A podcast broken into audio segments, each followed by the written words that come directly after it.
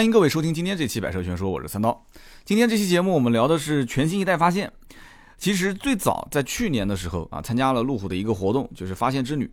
当时呢，我跟厂方的人在聊天，我说啊，马上很快这个发现五就要上市了。哎，对方就打断我说，哎，不好意思，这个能不能我们称这个车子叫全新一代发现？就是大家能不能以后包括报道的过程中，不要说它是发现五。当时我就在想，这厂方为什么会出现这样的一个态度呢？后来看到这个车的这个造型之后，我们才非常清楚啊，就这一代的发现和以前的发现一二三四的造型差别还是挺大的啊，可以说真的是整容啊，是整的是比较凶。那么就像我今天这个标题写的一样，就这一次的发现到底是败笔呢，还是一个妙笔呢？啊，妙笔生花是吧？所以就需要市场去检验啊，不是你说我说就能说得清的。这个首先就是销量。对吧？这其次就是口碑啊，销量不用说了嘛，这个很快就能看得到，两三个月之后每个月拉个数据出来。那么口碑呢，主要还是看一个呢，新用户对这个车子是怎么评的；二一个呢，这里面应该也会有一部分呢是路虎的老用户，就是比较忠诚于路虎品牌的这些人。那真正去买路虎车的人会在意这个车不是以前的啊，就是老的发现四的那种经典造型吗？这是现在我要抛的第一个问题，就是网上虽然有很多的编辑啊，呃，很多汽车编辑，我相信绝大多数我至少认识的都不会是开发现四的，你懂的啊。就是写文章的人和直接去付人民币买车的人是同一类人吗？对不对？发现四的真正的潜在用户会在网上去跟别人打口水仗啊，或者是吐槽一下，或者是写一篇文章或者怎样吗？我倒觉得啊，应该不会，因为我身边开发现四的。就真实车主年龄相对来讲都不算小了啊，就是年纪轻一点的应该也是我这差不多大的啊，就是八零后，稍微大一点的五零六零我们也见过啊，就是大概都是这样的一个层次，就是收入水平都相对不错，家里面也不是一辆车，而且呢有那么一些越野的需求，叫更多的可能自由职业，时间比较宽松一些，这是最大的一个特征。但是真的说天天开这个车去越野，好像也没有那么多啊，没有那么多。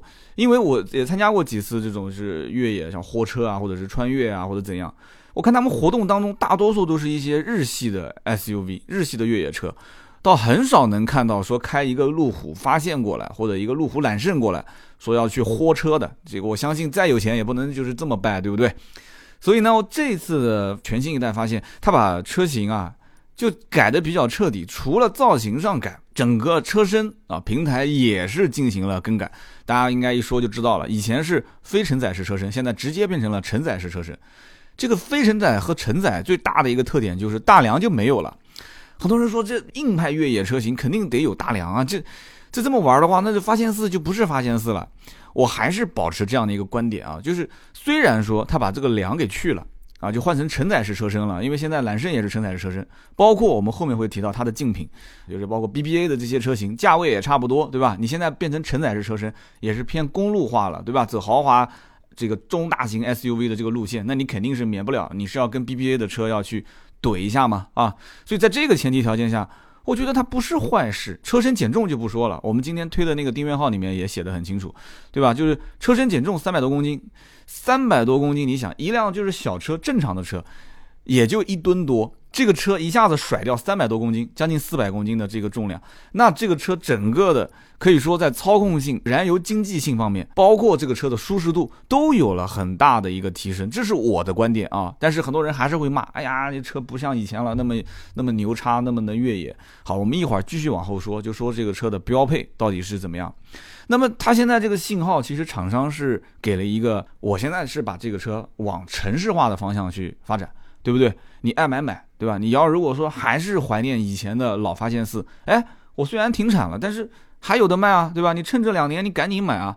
但是这两年我也没看到说有那么多啊，我特别有情怀的人，然后去赶紧抢购发现四的老款，没听说这件事情。但是二手车听说发现四是涨价了，啊，就二手车发现四，因为这个造型确实很难买得到，就有的时候会出现这种情况。我们做二手车这么多年，就是说。当这个货呢，就物以稀为贵，它没停产的时候呢，它不值钱；但它一停产呢，有一些老板发现说，哎，我手上有这个车，我就在这一个新老款交替的过程当中，我就逮那些啊，想买发现四的老板的这些车主，然后找到这些人之后呢，我也不给他让太多价格，就是任他这个情怀去买单。哎，有的时候还真能卖一个比较高的价格。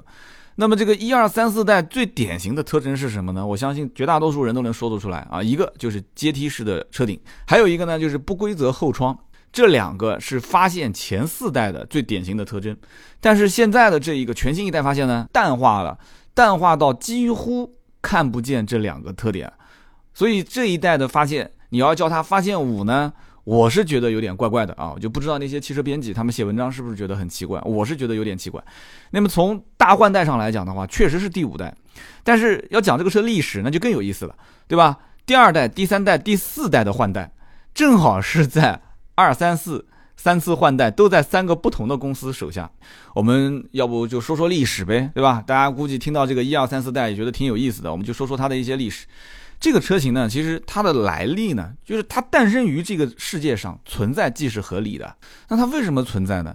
啊，路虎家族三大系列：卫士、揽胜和发现啊。卫士、揽胜和发现，卫士虽然是停产了，但是呢。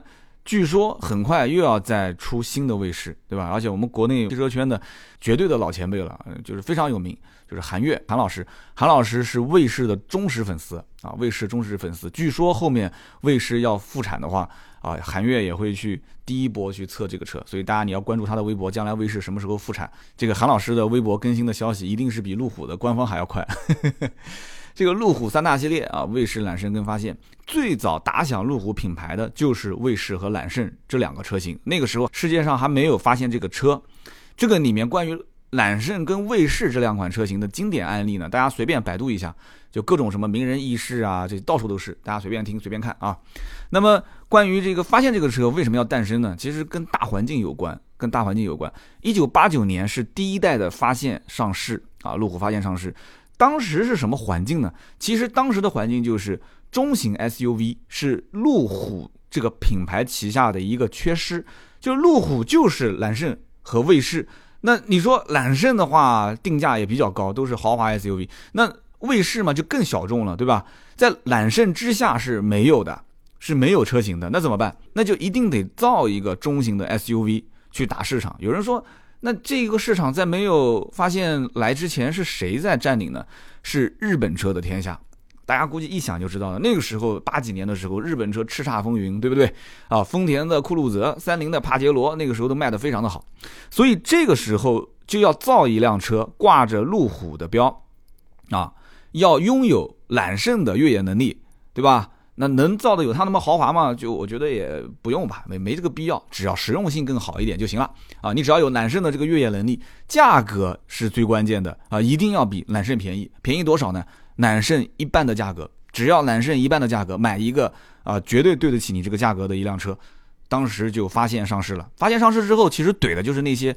当时卖的比较好的日系车型，所以第一代的发现，一九八九年上市之后呢，确实也没有辜负希望，卖的也不错。这是第一代的发现。这个里面呢还有一个小插曲，因为那个时候呢，本田跟罗孚集团，应该那个时候还叫利兰集团啊，跟当时利兰集团呢关系非常好，所以第一代发现卖的好的时候，本田当时是想在欧洲也借势发展。所以呢，当时想跟他谈，就是说，呃，能不能就是借你们的这个壳，我提供技术，然后呢，在欧洲这个借势发展一下，啊，与此同时呢，你现在卖的比较好的这个第一代的发现啊，能不能也借我去卖卖？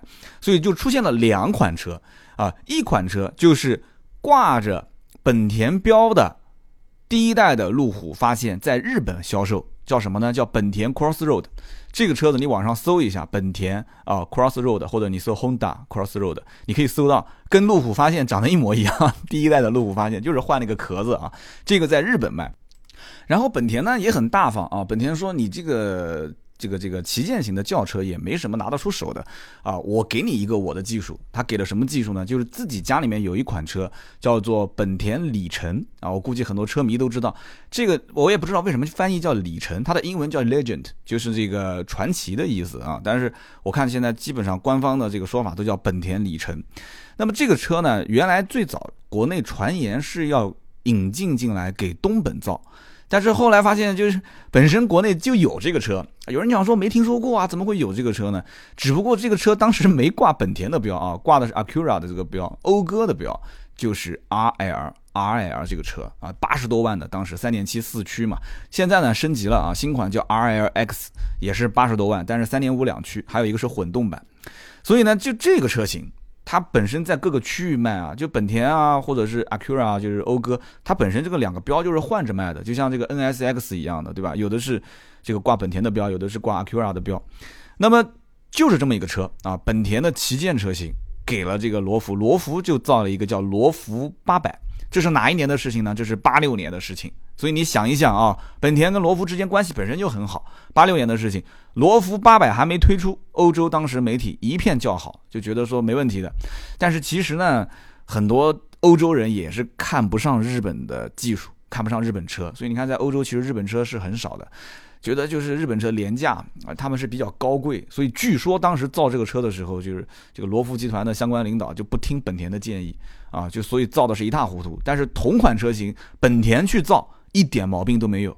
但是罗孚集团去造它的话，造的是一塌糊涂，所以这个车很快就停产了。九四年的时候，本田跟罗孚集团也分手了。就中间讲了个小插曲啊，就第一代的路虎发现，在日本曾经也卖过，但是挂了本田的标。哈 哈本田有一个同款车型叫本田 Crossroad，所以以后如果国内自主品牌啊去挂一个什么合资品牌的标去卖，你别觉得说，哎呀，这个怎么样抄袭山寨。啊，人家本田也干过这个事情啊，多呢。丰田也干过，以后我们拉出来慢慢说。啊，三菱也干过，什么都干过。我跟你讲，太多了。然后这个路虎，对吧？第二代的发现是什么时候出现的呢？是九八年。九八年，你想，刚刚我说的啊，九四年宝马收购，然后控股控了六年，九四年到两千年，所以九八年就是宝马控股罗孚集团的时候啊。但是明显。第二代的发现啊，它上市的时候啊，没怎么上心，就设计师没太上心。它这个第二代跟第一代区别不大。当时主流的欧洲媒体评价就是什么呢？就内饰的配置稍微提高了一些啊，材质啊、用料啊各方面更显档次一点啊，就是生产工艺呢也改进了一些。然后这个车到了二零零二年的时候，就是事隔四年改款的时候，设计师忽然感觉就睡醒了。啊，就睡醒了，前大灯啊、进气格栅啊这些都发生了一些变化，所以当时给人感觉就是改款反而变成了换代车型，就是改款改的反而是焕然一新啊，就特别有意思。而且这个现象不仅仅是在第二代车型上，在第三代的路虎发现上也发生了这么一个神奇的事情，就是换代的时候跟上一代没什么区别，然后改款的时候改的就区别很大啊。所以当时第二代的时候，到了二零零二年。小改款啊，这其实应该算大改款了。当时就发现，就前脸发现很多变化，但是这个变化别人仔细一看，哦，就了解了，就是把揽胜的设计师给拉过来了，对吧？设计的成第三代揽胜的前脸了啊。两千零四年的时候，两千零四年是什么时候呢？就是二零零零年，当时宝马把这个罗孚集团一分为二，其中把路虎就直接卖给了美国的福特，就是在福特手上的时候。就是发布了第三代的发现啊，两千零四年，第三代的发现呢，轴距加长了啊。这一代发现其实有几个最大的特点啊，一个轴距加长，第二个就是它没有后背式的备胎，就原来一直有一个这个小书包挂在后面，现在没有了。然后内饰更加豪华，再加上它把全地形反馈系统，就是这个路虎的看家本领嘛，用在了这个车上。到了两千零八年改款的时候，有人讲说，哎也还行哎，四年左右改款，但是一改款。事隔一年，零九年停产，啊，为什么停产呢？其实很简单，路虎在福特手上又卖给了塔塔，我的一个妈呀，就卖来卖去的，卖给了塔塔，塔塔是零八年接手的，零八年接手，零九年这个车第二代就停产，因为塔塔刚接手，肯定也要对吧？就星光上任三把火，对吧？就怎么得也得折腾一下，所以当时啊，零九年停产之后，塔塔接完手，第四代的发现就上市了啊，第四代上市发现跟第三代也没什么变化，所以我估计啊。这每一代为什么？你看到宝马手里面啪换代，到福特手里面啪换代，到塔塔手里面啪又换代。但每一次换代呢，就感觉就是跟上一代就不太走心。我估计是什么原因啊？就是宝马、福特跟塔塔的领导刚接手，就琢磨着怎么着也得把这个车得先整一下吧，对吧？新品牌刚进来得折腾折腾。结果设计师呢，那没那么多时间去设计，对吧？他得有周期嘛。所以每一次接手正好赶上四年的这个换代周期，就用换代的名义先给他上了。领导的要求嘛，我就先应付一下。然后呢，改款的时候呢，设计师图纸什么都设计好了，就可以正式上了。这个福特也是，宝马也是啊。然后到了现在，印度塔塔集团手底下。就直接也不怎么改了，上新款嘛，啊，就今年嘛，就上了第五代的全新一代的发现，是吧？怎么说呢？其实中间也做过一次小改，就第四代的发现，当时应该是讲在大概二零一三年前后，因为我们当时收二手车的时候就发现，我们收二手车一三款有柴油版，包括有限量版，都是用的八 AT，那么到了一三款之后，就一四款之后。都是用的八 AT，之前都是六 AT 的变速箱，所以呢，这一点点小的区别，其他的基本上变化都不是特别的大。那么这就是把路虎发现的一二三四代的历史跟大家简单的说了一下啊，这里面故事还真的是挺多的。哈哈。那么就接着说这个全新一代发现到底变了一些什么？有人讲说这不很简单吗？你刚刚也讲了嘛，对吧？承载式、非承载式车身，然后外形都变了。其实我倒觉得啊，它变的这些地方呢。是值得鼓励的。首先，一个品牌的领导完全可以守旧，就不需要去变，变它干嘛呢？对不对？卖的好与卖的不好，这车反正是一个经典，放在那个地方当幅画一样，你愿意看看两眼，不愿意看就算。这个大的改动，其实对于一个品牌的在职的，就现在在任的领导来讲，是一个非常大的挑战。就是你不做也没有错，那你做了。那别人就会评判是非，对吧？就像当年保时捷出卡宴一样的，那被车迷都骂死了。但是可以负责任的讲，其实就是卡宴这一辆车拯救了保时捷的品牌啊！这就是个印钞机啊，完全可以这么说了。所以说这个有的时候啊，你不变吧，有人又说啊你这个不好那个不好。你现在要是改变吧，别人又说你这个不好那个不好。你说他冤不冤？你说冤不冤？反正这个车呢，现在改了什么？现在大多数人都能一目了然。首先外形上、尺寸上。都有变化。这个车现在是四米九七，然后轴距大概在将近三米，就二九二三，两米九几，那就比以前老的这一代的发现要长了很多。那么这个车型其实从数据上来看的话，如果它现在走承载式车身，就是已经开始偏公路化、偏走豪华舒适型的这个路线了，它肯定是要对标宝马的 X 五跟奔驰的 GLE，不用说的嘛，对吧？这两个级别都是在八十万上下嘛，再往上走也能到一百，再往下也可以到七十多。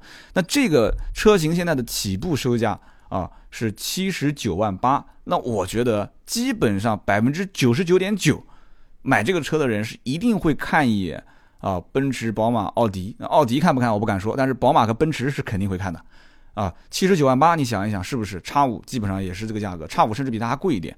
啊，你说要是看到这个奔驰的三点零 T 的话，我一会儿到节目最后跟大家去对比吧，就是包括配置啊各方面的性能。那么接着说啊，这个车比较吃亏的一点就是先上了发现神行，然后上了全新一代发现。有人讲说这两个车有什么差别？那你可能没研究过啊。这两个车你要是看图片的话，你会发现其实全新一代发现就是把发现神行的个头啊个头整个拉大了一些。所以呢，你就会发现你其实买的是一个放大的发现神行。那有人觉得很不爽啊，发现神行才几个钱，对吧？便宜的不到四十万，贵的也就是五十多万、六十多万。那路上的发现神行的车主会觉得心里面很舒服，是吧？因为毕竟你看全新一代发现，然后呢，你现在上市啊，长得跟我也差不多，所以这种套娃的车型啊，我个人觉得真的应该是旗舰车型先上啊，旗舰车型先上，然后再上同级别当中的一些啊第一个级别的车型。所以发现神行先上之后再上全新一代发现，我觉得全新一代发现很吃亏，真的是很吃亏。那这个车子真的是跟发现神行差别不大吗？也不是。你真把这个车停在发现神行旁边，你会发现大多了。这车四米九几，发现神行才不到四米六，这车轴距将近三米哎，两米九几的轴距，比发现神行轴距要多了将近二十公分，所以这完全就不是一个等级的车啊。但是呢，就是吃这么一点亏，没办法。而且呢，这个车。这一次上市之后，你会发现它配置比以前要高了很多。你看，包括这个全地形反馈系统，对吧？包括它的这个双速分动箱、主动式中央电子差速器，一个都没有少。然后包括这个预碰撞紧急制动系统啊、空气悬挂啊，这些都是标配。所以这个车型，我觉得啊，配置上来讲起步就比较高，也是分析了 BBA 的这些车型，他们现在是什么样的配置，那我用什么样的配置跟他们去竞争啊？包括它的涉水深度，这个是路虎所有车型里面应该说是。啊，最典型的一个特征，它的一个有有一个涉水深度，而且你买了以后，你会看到它的屏幕上有一个涉水感应系统，它可以实时了解这个目前的水位啊，这个我深有感受啊，这个我深有感受。如果它将来还能就是下大雨的时候，手机给我报个警，那我肯定会买一台。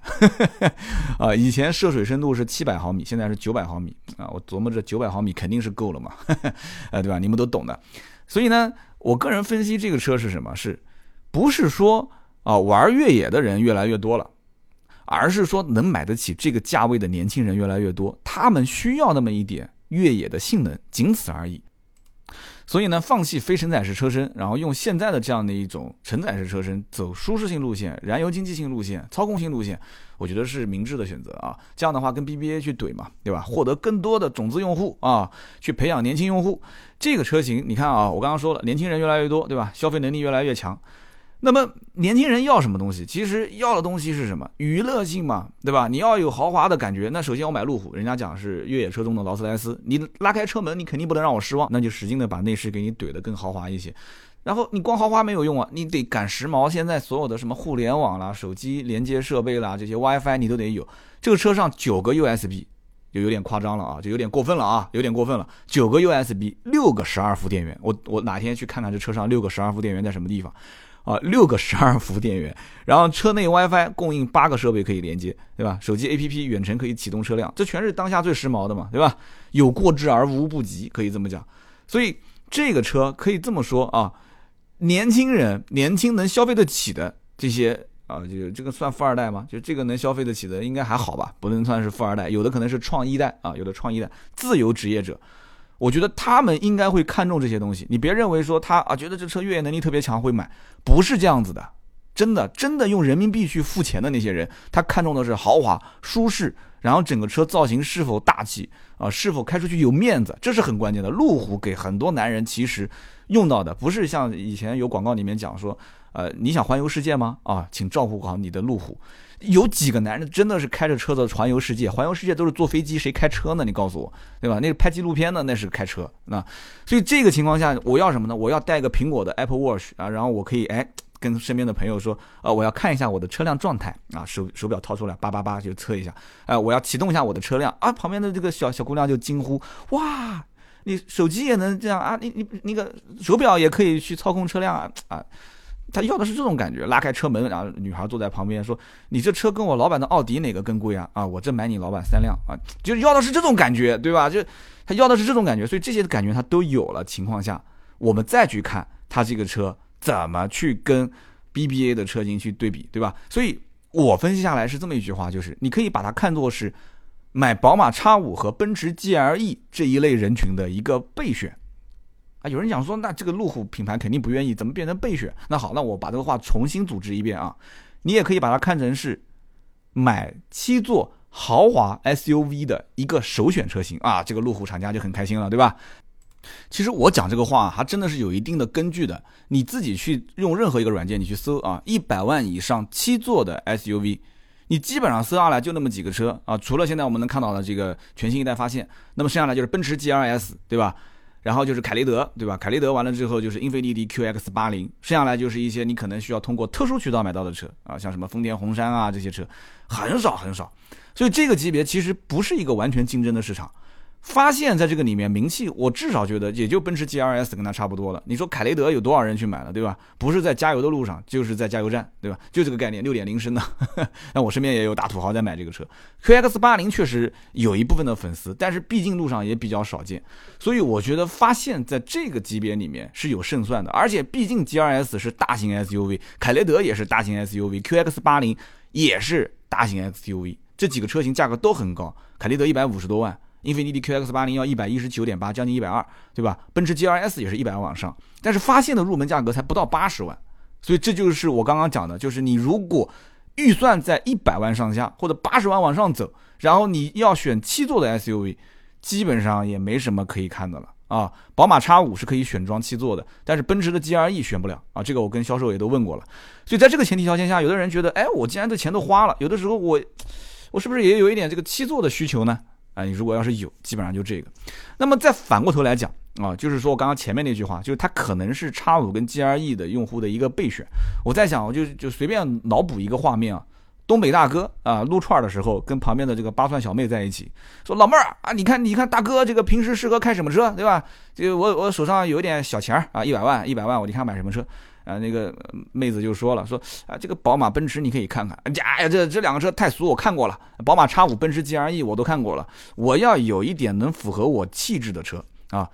你说这个时候如果全新一代发现当时没换代，还是老款的发现四，你说这大哥会不会买？我跟你讲，绝对的啊！很多大哥觉得发现四不符合他的气质，你信不信？那个、那、那个、那个东北大哥穿个貂，开个这个发现四出去，别人以为送货的呢，对吧？天气热，把貂给脱下来之后，左边一个纹身，叼根香烟，人家以为是送货的。所以全新一代的发现，你开发现就不是啊，说送货的了，就感觉哇，这车明显啊，大金面子、大金表，那明显吃烧烤档次都不一样了啊。所以就是这种感觉，就是这种区别啊。就讲的怎么在我嘴里面这么 low 呢？啊，明显我不是开路虎那个级别的人。这个七座，我刚刚前面也在讲了，它也有一个逼格很高的一个装置，叫做智能座椅，大家可以研究一下啊。智能座椅是在这个七座还有后面不是第三排吗？它会有这个电动折叠。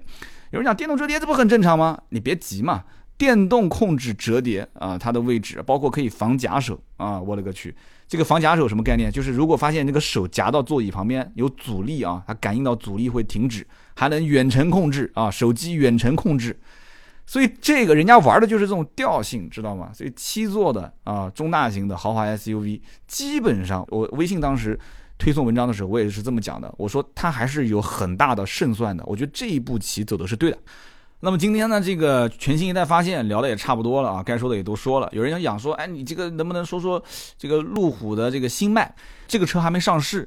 等哪天这个车上市的时候，我再跟大家去说道说道啊。其实你巴拉巴拉路虎家里面的车，你就会脑海里面很清晰的一张图，不就是现在两个系列嘛？就卫士还没正式投产之前，就两个系列嘛，对吧？一个发现系列，一个揽胜系列。然后揽胜无非不就是揽胜、揽胜运动，对不对？然后发现的那个前面的发现神行，不就相当于是发现运动嘛，对不对？然后揽胜、揽胜运动。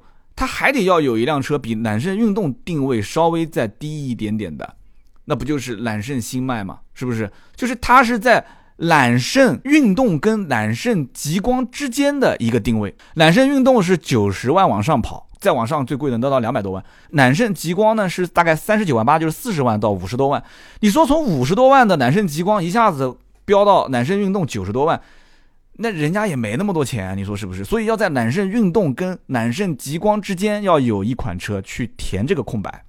现在基本上车厂都是在不停的细化这个这个这个区间，要填空白。空白填完之后，就开始就是像某些品牌什么红蓝标就开始分开来阵营啊，这个偏家用，那个偏运动，慢慢分呗，对吧？反正这个中国老百姓有钱，所以这个揽胜运动跟揽胜极光之间差那么一个。定位的车型就是揽胜星迈，而且我觉得其实不止差一个定位，应该是差两个，应该是差两个档次定位的车型。这虽然说揽胜星迈跟揽胜极光呢都是中型 SUV，但是我觉得它定价会比极光要再高一些，而且不止高一些了，应该高还蛮多的。大概就是这样子。改天有机会这车上市了，我们再聊。今天就聊那么多啊，就聊那么多关于这个全新一代发现的事情。聊得不好，大家多提宝贵意见。那么听到最后都是铁粉，给铁粉一个福利啊！新浪微博我正在转发抽奖啊。一千元现金，十个人分。有人说：“哎呀，这个金牛座的三刀怎么这么大方啊？”其实也是有点私心了。转发的这条呢，是我们兰博基尼的那个视频，然后大家帮我转一转，艾特三个好友，也帮我多分发一下。嗯，我们择日就抽出，真的是给大家啊，就一百块钱一个人，十个人分。希望大家喜欢啊！更多的原创内容，关注微博、微信“百车全说”。今天这期就到这里，我们下期接着聊，拜拜。